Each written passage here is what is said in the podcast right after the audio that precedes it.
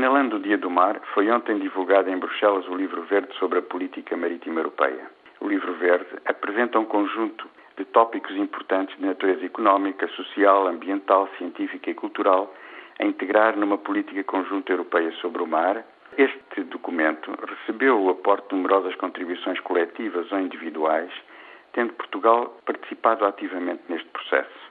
Paralelamente, a Conferência das Regiões Periféricas Marítimas que agrupa 150 regiões europeias, lançou o programa Europa do Mar, liderado pela região norte de Portugal e pela Bretanha, cujas conclusões constituíram igualmente contributos valiosos para o Livro Verde. Abre-se agora um período de discussão pública, cujo termo está previsto para o segundo semestre de 2007, durante a presidência portuguesa da União. Para muitos dos que acompanharam o processo de elaboração do Livro Verde, existe algum desapontamento pelo facto de o texto ser mais formulação de questões do que propriamente a resposta aos problemas que evoca.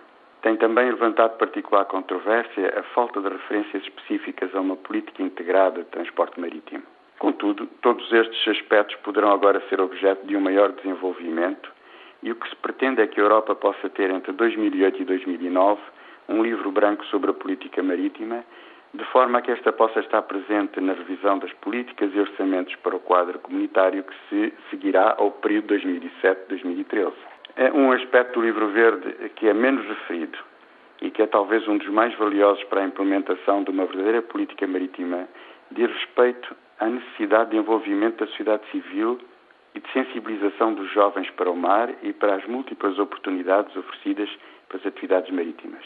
Neste sentido, a Conferência das Regiões Periféricas tomou já a dianteira através da criação da Universidade Itinerante do Mar, uma organização conjunta das Universidades do Porto e do Oviedo, que incluirá diversos cursos e dois cruzeiros de verão com estudantes de ambas as universidades no navio Escola Crioula da Armada Portuguesa.